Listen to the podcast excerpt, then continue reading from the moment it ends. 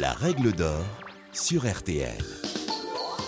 Bonjour, c'est Julien Courbet. Retrouvez désormais chaque semaine l'inimitable règle d'or en podcast avec les avocats, les mêmes qui interviennent chaque jour dans Ça peut vous arriver sur RTL et M6.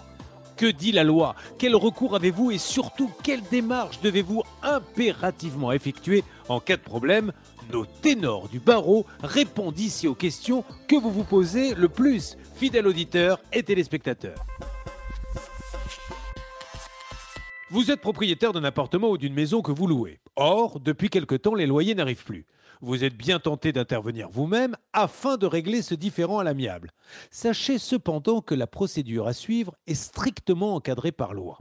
Alors, maître Marilyn Olivier, expliquez-nous comment nos camarades propriétaires doivent s'y prendre si d'aventure un locataire se retrouve dans l'impossibilité de payer leur loyer. Alors Julien, l'article 24 de la loi du 6 juillet 89 prévoit que le défaut de paiement des loyers est un motif qui permet la mise en œuvre de la clause résolutoire du contrat de bail.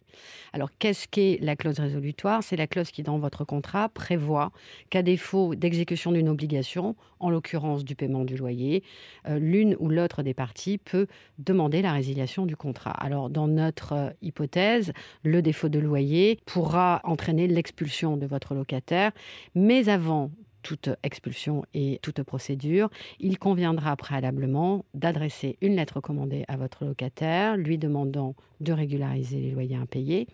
Et si il n'y défère pas, il conviendra alors de vous rapprocher d'un huissier de justice qui est la seule personne habilitée à lui délivrer un commandement de payer visant la clause résolutoire. Et ce n'est que à l'expiration d'un délai de deux mois à compter de la délivrance de cet acte par huissier que vous pourriez engager une procédure devant le juge des contentieux et de la protection du tribunal judiciaire du lieu occupé. Devant ce juge, vous demanderez la condamnation euh, du paiement des loyers et des charges à votre locataire, la fixation d'une indemnité d'éviction, ainsi que la résiliation du bail et l'expulsion de celui-ci. Une précision et pas des moindres, vous ne pouvez pas seul procéder à l'expulsion locative, vous devez détenir un titre, c'est pour cela que vous irez devant le tribunal, et l'expulsion doit s'effectuer par un huissier de justice, accompagné, si besoin est, de la force publique. Vous venez d'écouter le podcast des règles d'or de l'émission Ça peut vous arriver. Retrouvez tous les épisodes de ce podcast sur l'application RTL, sur rtl.fr et sur vos plateformes favorites.